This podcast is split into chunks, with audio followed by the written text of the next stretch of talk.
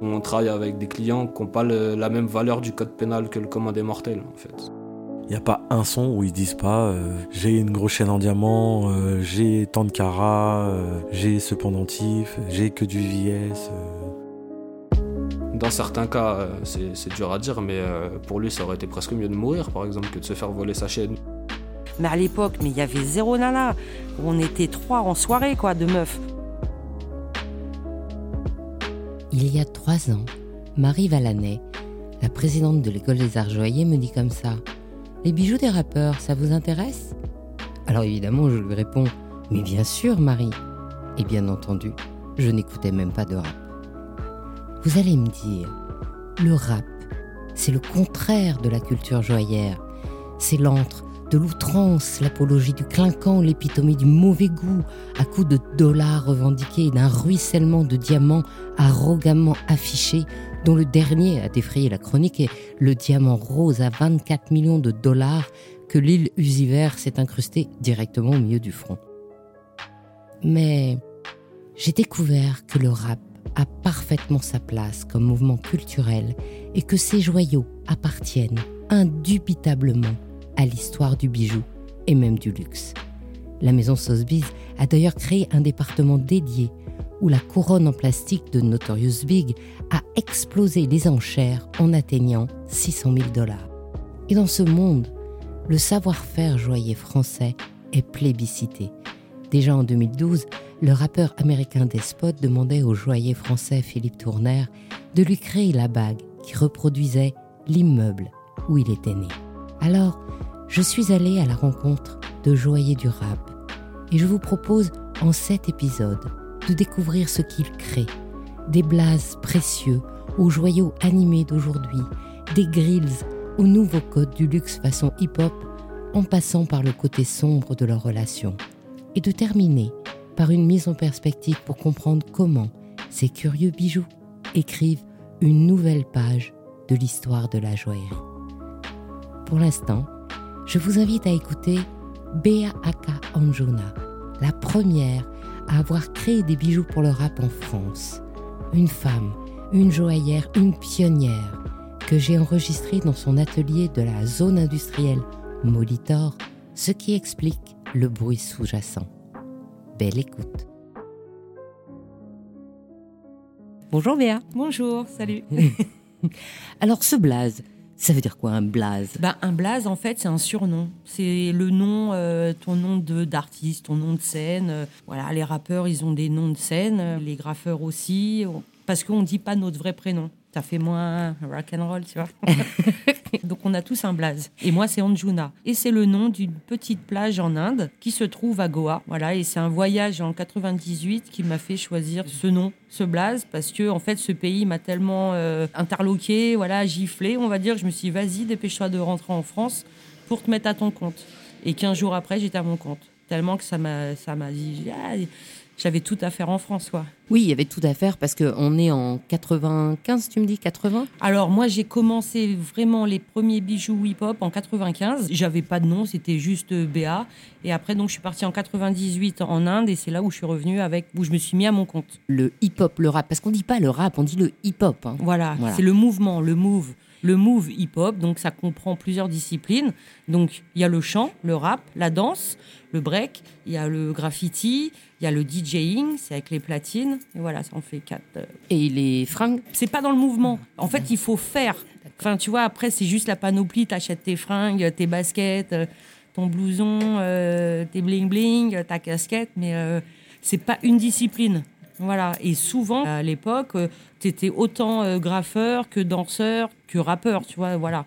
Et il y avait très peu, très peu de filles euh, dans ce mouvement. Il y en a encore pas énormément. Ouais, ça se démocratise, mais voilà, c'est vraiment euh, encore. On imagine. Dans les soirées, on était trois nanas, quoi.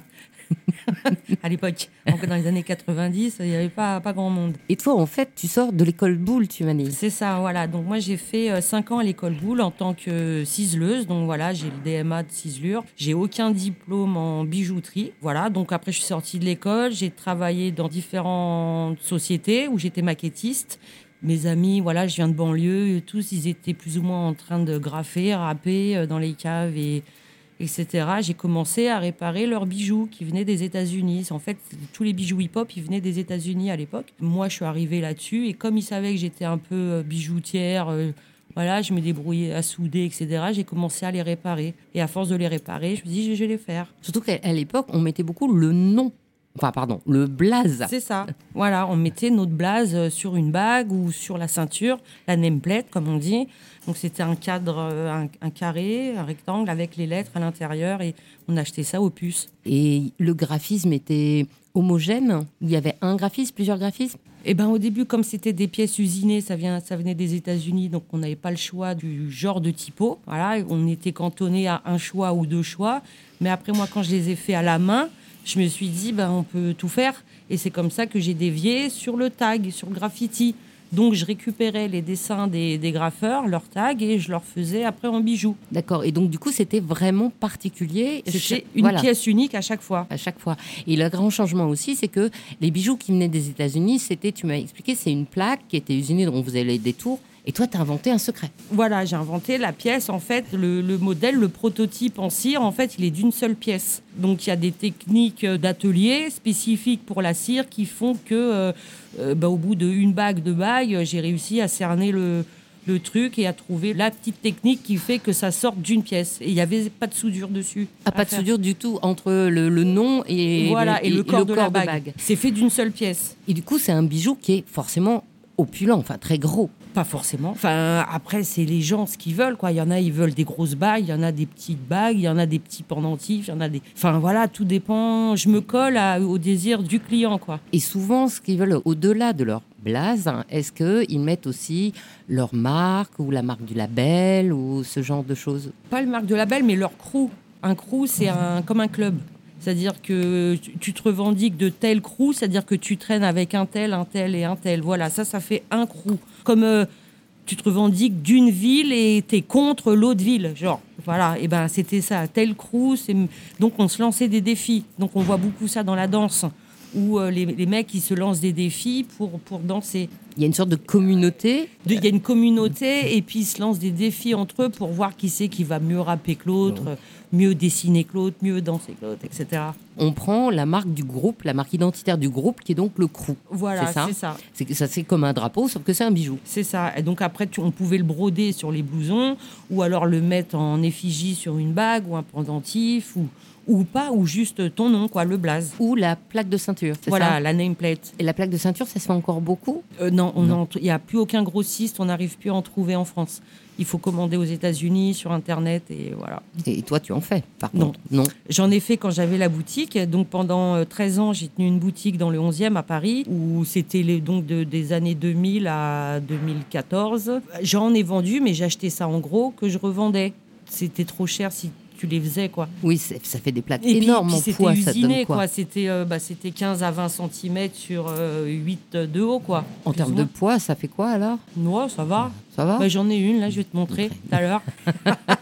voir. Non, ça va. Easy.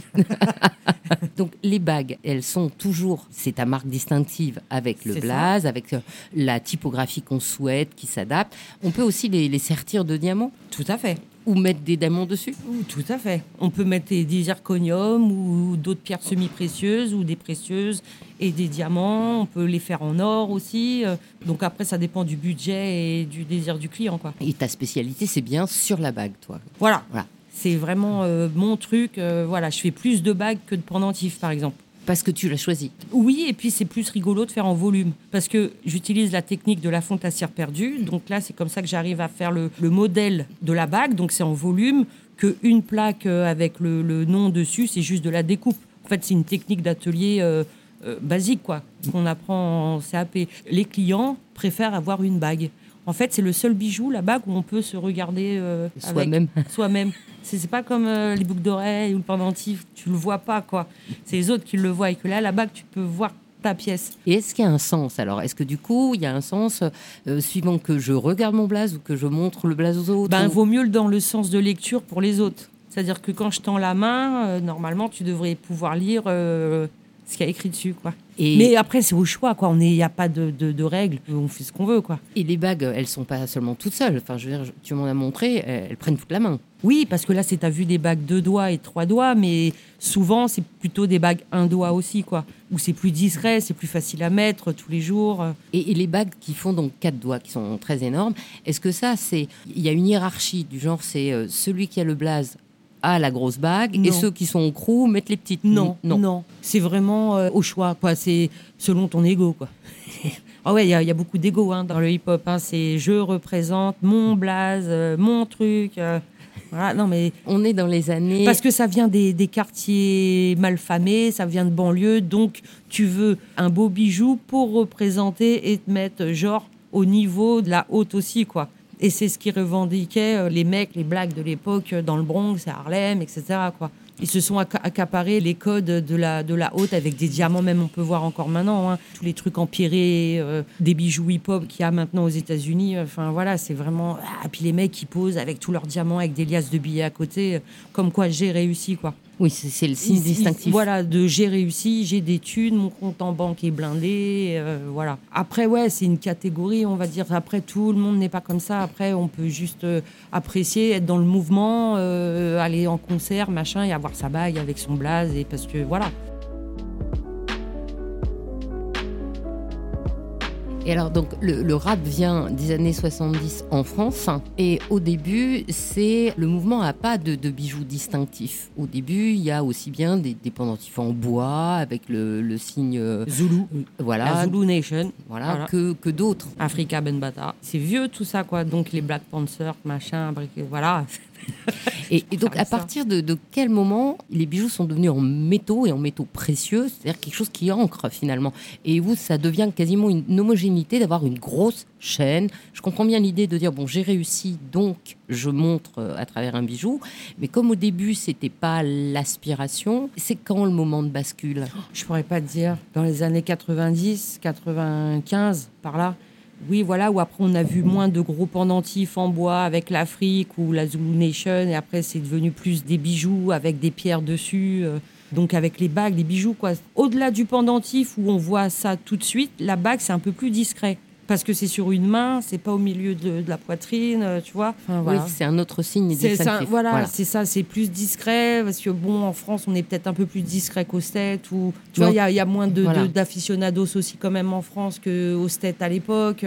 Mais en fait, ce que tu me racontes, c'est quand même ce collier, même s'il était en bois et qu'il parlait de la Zulu Nation, c'est le premier signe des bijoux de, De ce mouvement. Ouais. Ouais. C'est ça. En fait, il n'y a pas que des rappeurs, c'est un mouvement, il faut voir ça en tant que mouvement parce que tu avais les mecs qui dansaient, rappaient en même temps. Par exemple, NTM, euh, avant d'être euh, chanteur euh, NTM, c'était un crew de graffitiers, c'était des danseurs.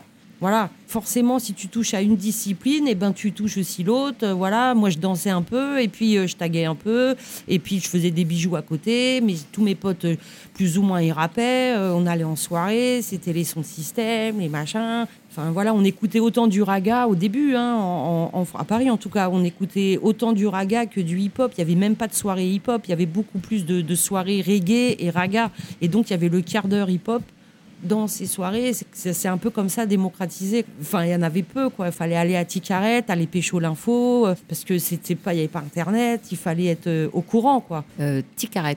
Alors, Ticaret, premier magasin hip-hop en France, il a ouvert en 86 et juste en face de Stalingrad, le terrain vague de La Chapelle. Et donc, c'est là où les premiers rendez-vous euh, hip-hop se sont donné rendez-vous. Donc là, il y avait des graffeurs, il y avait Dynastie au platine. Et donc, c'était les après-midi, là, et ben, les disques sortaient, euh, on écoutait du son. Enfin, moi, j'étais, j'étais jeune encore à l'époque, donc j'ai peut-être y été une fois, tu vois. Enfin, voilà, il y avait tous les premiers artistes parisiens ou banlieusards qui étaient là. euh, et qu'on commençait à peindre, à faire du graffiti. Et donc, c'était pas loin. Il y avait donc le magasin Ticaret où là, tu achetais du son, tu allais acheter euh, tes baskets, tes troupes. Euh, les troupes, c'est des grosses chaussures de, de l'époque. Voilà, tes blousons, euh, les, les starters, les, les chapeaux Kangol. Tu pouvais commander donc ta nameplate. Et donc après, ou tes bagues, ta bague. Et donc le mec Dan de Ticaret allait aux États-Unis, passait commande et revenait avec. Et moi, je passais un peu mon temps à réparer ces bagues qui, au bout de 2-3 mois, euh, étaient fissurées, etc. Et après, le mot euh, de bouche à oreille s'est mis en place et j'ai commencé à réparer plus de bagues. Et, et ben, à un moment, je me suis dit, je vais les faire. Et c'est passé comme ça. La première bague, j'ai mis euh, deux jours à la faire. Et maintenant, je mets euh, une heure et demie, quoi. bon, heureusement. Ça dépend de la grosseur, je suppose, quand même. Aussi, voilà. Mais en fait, elles étaient fragiles parce que c'est pas le même y- caratage. Voilà, il n'y avait pas le même euh, carat. Là-bas, c'est du 9 carats ou du 14 carats. Il y avait très peu de bagues en, en argent. Enfin, voilà. Et donc, euh, comme les mecs, ils n'allaient pas aux États-Unis souvent parce que c'était cher à l'époque et tout. Donc, c'est là que le business euh, a pris, enfin, de plus en plus. Où là, je me suis. euh, donc, j'ai testé ça. Moi, je travaillais à côté dans des bijouteries où je faisais de la fabrication. Et puis, je me tapais une deuxième journée de travail le, le soir pour faire les pièces pour les gars, quoi. Et c'est à 99% pour des hommes. C'est des bijoux masculins. Et donc, au XXe siècle, parce qu'avant, les bijoux, c'était féminin. Et là, au XXe siècle, il y a eu euh, un gros retour de la bijouterie masculine. Enfin, mais vraiment, donc là, tous les mecs étaient bijoutés, ils avaient des boucles d'oreilles, ils avaient la panoplie, la gormette, là, là, là. les chevalières. Et en fait, je faisais des chevalières euh, contemporaines. Au lieu d'avoir la chevalière typique du grand-père avec les initiales, ben là, il y avait le blaze. En 4 lettres, 5 lettres. euh. Enfin voilà. Et les mecs, même 20 ans, 30, 25 ans après, des fois, je récupère ces bagues-là, elles sont encore euh, là, je les nettoie, machin. Ils, ils les ont gardées, quoi. Ah oui, ça Et maintenant, je fais les bagues pour leurs enfants. Et c'est les mêmes ou euh, Bah, le- ça a évolué Non, c'est les mêmes bagues. C'est la, la typo échange parce que le gamin il veut autre chose. Mais euh, enfin voilà, c'est le même type de, de bague euh, hip-hop comme à l'ancienne quoi. Donc c'est un style qui s'est imposé. C'est comme maintenant le graffiti. Avant c'était ah les vandales, c'est vilain, c'est moche et tout. Maintenant ça se vend arturial et euh, ça se vend super bien, super. Et maintenant on enseigne le graffiti dans les écoles d'art. C'est énorme. Donc, comme quoi, ce mouvement, il a permis à plein de gens de s'exprimer et donc et de tirer vers le haut toute cette population de banlieue qu'on misait pas dessus. Et puis, bah, en fait, c'est devenu euh, des super artistes. Ils ont, enfin, voilà, super.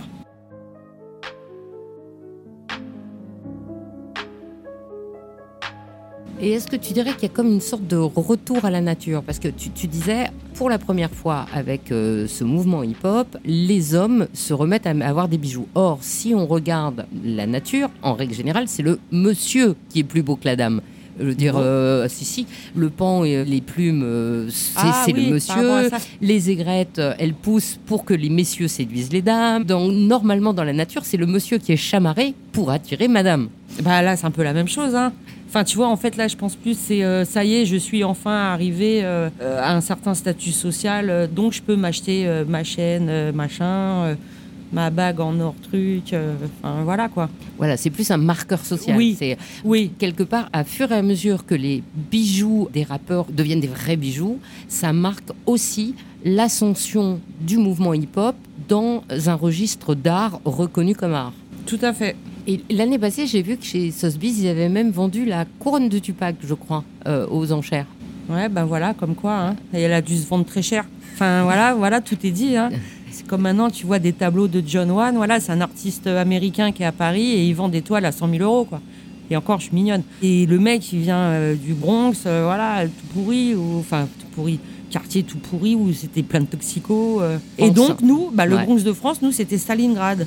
Stalingrad, donc c'est le premier, euh, c'est le terrain de la chapelle, comme on dit. C'était à côté donc du magasin Ticarette. Sur ce terrain, il y avait donc les, les artistes graffeurs qui dessinaient, quoi, qui, qui faisaient des lettrages sur les murs et tout. Et il y avait Dynasty, donc à l'époque, il avait 20 ans ou 18 ans, et, euh, et il passait les, les galettes, quoi, Les galettes. les disques. Non, parce qu'on est en février à la galette, mais je crois que c'est pas la même. non, c'est pas la même. Et quel est le truc le plus dingue qu'on t'ait demandé de faire? Ouais, des bijoux de sexe. J'ai refusé, ça m'a saoulé.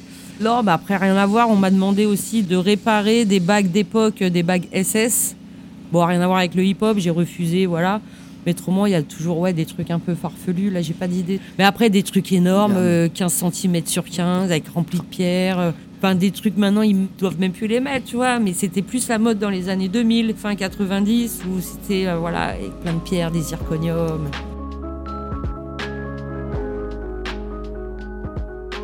Tu as même reçu un prix de la Société d'encouragement des métiers d'art. Voilà, le premier prix de la Seine-Saint-Denis, où, en l'an 2000, où j'avais fait une bague euh, quatre doigts, donc avec des pierres semi-précieuses et tout, avec un lettrage bien graffiti, et cette bague a remporté le premier prix. Le mouvement était reconnu, le, le graffiti était reconnu. Ce mouvement-là, voilà, moi, petite gamine de banlieue, euh, petite jeunette de banlieue, euh, d'un coup, voilà, je suis arrivée sur le podium avec un gros chèque. Enfin voilà, super. Donc c'est bien la preuve que maintenant le mouvement hip-hop, dans tous ses aspects, hein, donc Et mais maintenant, ça a été repris. LVMH, il a repris. Dior, il, est en train de taguer ses sacs. Euh, Enfin, tu vois, il y en a partout. H&M, maintenant tout le monde a des codes de la street, comme on dit. Hein. Mais c'est les codes hip-hop. Les baggy, les survêtes, les, tout ça. En mode, ouais, street, les casquettes. Maintenant, c'est décliné dans tous les styles, machin. Ça a vraiment mis une empreinte. Une empreinte forte. Ouais, une grosse empreinte forte. Et ça s'est démocratisé, quoi. C'est super. Du coup, tu connais plein de rappeurs, français, américains, tout. plus français. Bah, les Américains, non, je les connais pas. Je connais quelques graffeurs euh, américains, mais euh, où je leur ai fait des, des pièces aussi. Mais euh, voilà, plus des rappeurs français, oui, c'est exact. Donc à l'époque, quand il y avait les maisons de disques, c'était les maisons de disques qui commandaient pour leurs artistes, comme Diams ou, ou Steak, City, voilà, je les ai, La Fouine, machin, j'ai fait des pièces pour eux. Et maintenant qu'il n'y a plus de maisons de disques, donc maintenant, c'est les artistes qui s'achètent eux-mêmes leurs trucs, ou ils vont aux États-Unis, se les font faire là-bas ou en Asie. Euh, Maintenant, voilà, c'est mondial. hein. Il n'y a plus que moi, moi-même, euh, voilà, j'ai formé beaucoup de gens. Euh, Il y a d'autres gens, d'autres personnes qui, qui font ça en Europe. Donc tu étais la première d'Europe. Voilà, la première euh, en Europe à avoir. euh, parce que en fait, la France c'est le premier pays à avoir euh, repris le flambeau après les États-Unis. Donc euh, voilà, il y a une grosse, il y avait une grosse scène toujours maintenant, hein, peut-être un peu moins, mais il y avait une grosse scène hip-hop en France. Donc il y avait, voilà, bah, il y avait moi, la bijoutière. Et en plus, du coup, tu as formé les autres. J'ai formé Voilà. d'autres personnes qui ont refait des pièces ou pas, ils se sont inspirés ou pas. Enfin bref, après, c'est le mouvement, c'est démocratisé. hein. C'est comme maintenant, on peut dire le, le graffiti. Avant, c'était très vandale, très. euh, les mecs, ils avaient des peines, ils avaient ils pouvaient- des grosses amendes, ou ils pouvaient même faire de la prison. Et maintenant, ils sont dans les musées. Voilà, donc euh, c'est drôle. Et du coup, tes bijoux, ils rentrent quand au musée? Bah, j'ai déjà participé à plusieurs expos, dont Médusa, il y a deux ans, trois ans. Là, il y a une grosse expo qui va se faire à la Philharmonique de Paris en décembre 2021, où là, j'ai plein de pièces qui vont partir là-bas. Je suis souvent appelée pour faire un peu des émissions ou des expos sur le hip-hop, euh, graffiti, tout ça. Donc forcément, il y a les bijoux. euh, donc voilà, je suis un peu une référence. euh, Quelle chance Je suis face à une Ouais. référence. Mais après, je m'en fous, moi. Enfin, je sais pas comment dire. Ouais, voilà, j'ai fait ce que j'avais à faire et, et voilà. Et c'est un jeu, quoi. C'est drôle. Je m'éclate, je m'amuse, je connais plein de gens, on rigole bien. Et est-ce que tu t'es mis des défis dans ta joaillerie pour leur proposer des choses d'autres ou nouvelles Oui, ou- j'ai voilà. proposé des bijoux de lacets, des plaques qu'on mettait sur des lacets. Bon, l'idée, elle a été reprise depuis. euh, Enfin voilà, je me suis fait beaucoup copier euh, par des grosses marques. C'est pas grave. J'ai bossé aussi pour la maison Lagarfeld pendant trois ou quatre saisons. Donc euh, la joie de voir ces pièces euh, graffiti euh, passer sur le podium, euh, sur des, des meufs sublimes, euh, c'est trop la classe. quoi. Voilà, trop la classe quoi. Moi je me dis putain. Enfin voilà, j'assistais au défilé, j'étais super fière quoi, presque les larmes aux yeux. Putain. Ouais, c'est quand même un. non mais c'est vrai. enfin voilà, j'ai même pas de CAP de bijoutier quoi. Bon maintenant je pourrais être. euh, Ouais, je suis maître artisan ou je sais plus comment on dit parce que j'ai plus de 20 ans de carrière, mais. euh, Bah, en même temps, tu as quand même fait l'école boule. Hein. euh, Oui. bah, ah, tout le monde mais fait pas après, je veux boule. dire, j'ai appris euh, sur le tas, euh, voilà, la fonte à cire perdue, les trucs. Je me suis creusé la après, je devais pas être trop nulle non plus, quoi. Parce que ça tient la route. Plus de Non, 20 en- ans en- après, voilà. Et puis en même temps, ce que tu as appris à l'école c'est quand même le métal. Oui, voilà, j'ai fait de la ciselure, moi, pendant 5 ans. Voilà, donc euh, tu partais pas de, de rien. Le métal, tu Tout connaissais. hein, ouais, la forme, la ligne aussi, enfin voilà, tout ça. De toute façon, tous les artisans travaillent toute leur vie, apprennent toute leur vie. C'est ça, puis je fais d'autres choses aussi. Là, je me suis formée aussi il y a quelques années sur les émaux, les émaux euh, sur cuivre et sur euh, métal euh, noble. Et euh, donc j'ai repris des cours à l'école Boulle, des cours du soir. Et euh, donc je fais des pièces maintenant avec des émaux. Enfin voilà, on n'arrête pas. Puis je fais d'autres choses à côté chez moi. Chez moi, je peins, euh, je sors des meubles. Enfin voilà, euh, heureusement que ça s'arrête pas qu'au métal, quoi. Je serais malheureuse. Je tag toujours. J'ai toujours un marqueur dans mon sac. Ma fille aussi. Ah oui, donc tu continues de taguer en fait. Tout à fait. Je suis pas une graffeuse, je suis une tagueuse. C'est-à-dire juste le tag, à la différence du graffiti. Un graffiti, c'est des grosses lettres avec des couleurs à l'intérieur qu'on fait à la bombe. Et le tag, c'est fait ou à la bombe ou avec un marqueur. Et c'est une signature. Et ce qu'on retrouve sur les bijoux, sur les, les pièces que je fais, c'est des tags. La signature avec un seul trait, quoi. C'est pas des grosses lettres. euh, Enfin, tu vois ce que je veux Mm, dire mm.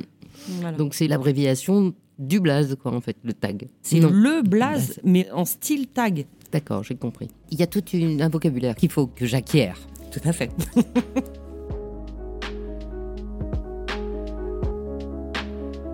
Comment tu vois euh, les années à venir pour euh, les bijoux du rap? Enfin, le rap, je sais pas, mais les bijoux. Les bijoux dans le hip-hop, ouais, Ouais. ça va être un peu la même. Je sais pas trop, je sais pas. Parce que tu m'as dit, il y a plusieurs styles de rap. Tout le monde ne fait pas du gros bijou, tout le monde ne fait pas du blaze, ou tout le monde ne fait pas. Oui, après, bah, tu vois, maintenant, il y a les grills.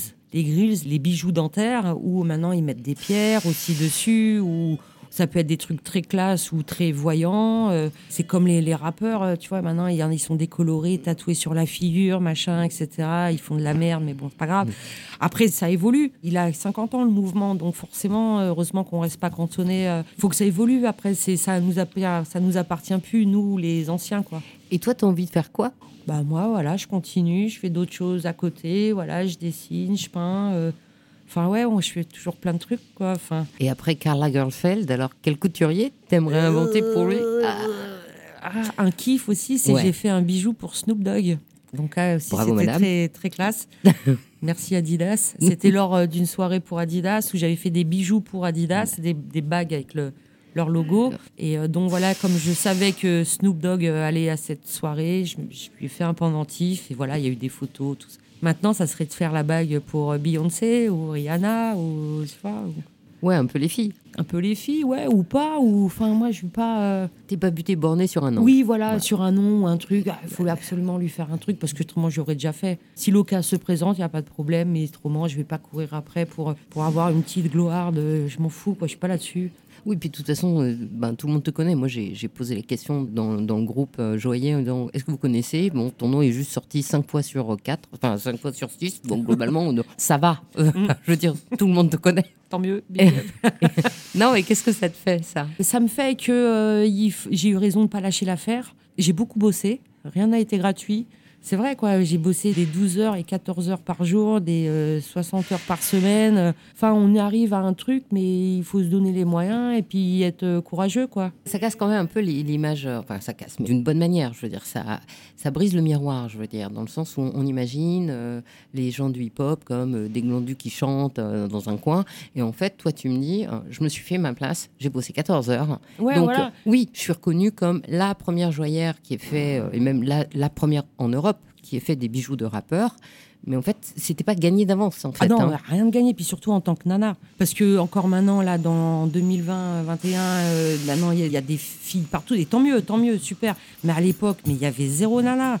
On était trois en soirée, quoi, de meufs. Donc, fallait être accompagné ou façon. Autrement, tu te faisais vite euh, embrouiller, saouler. euh. Enfin, voilà, surtout, donc, il fallait être crédible. Et donc, pour être crédible, il faut que ton taf, il soit irréprochable. C'est comme un rappeur. Que s'il chante de la merde et ses lyrics, ils sont pourris, euh, bah, personne va adhérer à son truc. Comme euh, un graffeur, si c'est tout pourri, son lettrage, et, c'est comme tout, quoi. Dire, faut taffer. Donc en fait, je résume, t'as taffé, t'as de l'or dans les doigts, J'ai pas lâché l'affaire. tu Faut rester aussi à sa place. Et je, je me la raconte pas trop non plus. Enfin, comment dire, je suis pas, je me mets pas en avant. Euh, tu vois mon, mon Insta ou Facebook, y a pas des photos de moi. Euh, voilà, je préfère qu'on parle de moi sur ce que je travaille, mais pas sur ma tête ou. Enfin, tu vois ce que je veux dire, je me mets en retrait parce que c'est pas ça l'important, quoi. Mm. C'est ce que tu peux sortir avec tes mains et avec tes tripes, quoi, qui est, qui est bien, qui est beau, comme un tableau. Tu vas pas aller voir le mec euh, s'il est beau ou pas beau, les oreilles décollées ou pas. Euh, Tu regardes si tu as du sentiment quand tu vois son, sa toile, quoi. Et puis ça me fait kiffer de me dire, putain, je suis pas mariée, mais il y a plein de mecs qui ont ma bague au doigt, quoi. Ah, ça, c'est trop fort. Eh ben, ce sera le mot de la fin. Merci, Béa. fait. Salut. Yes. Salut. Au revoir. Au revoir. Ainsi se termine ce premier épisode de cette nouvelle saison du podcast thématique Il était une fois le bijou, consacré aux joailliers du rap. Pour la suite, je vous donne rendez-vous pour un témoignage original, une plongée dans le dark side du rap game façon bijou. Et ce sera dans trois semaines, car comme vous le savez, mes trois podcasts dédiés aux bijoux émettent en alternance le dimanche. Alors auparavant, c'est sur le podcast Le bijou comme un bisou, le podcast des grandes et petites histoires de bijoux, que nous nous retrouverons. Et ensuite sur Brillante, le podcast des femmes de la joaillerie.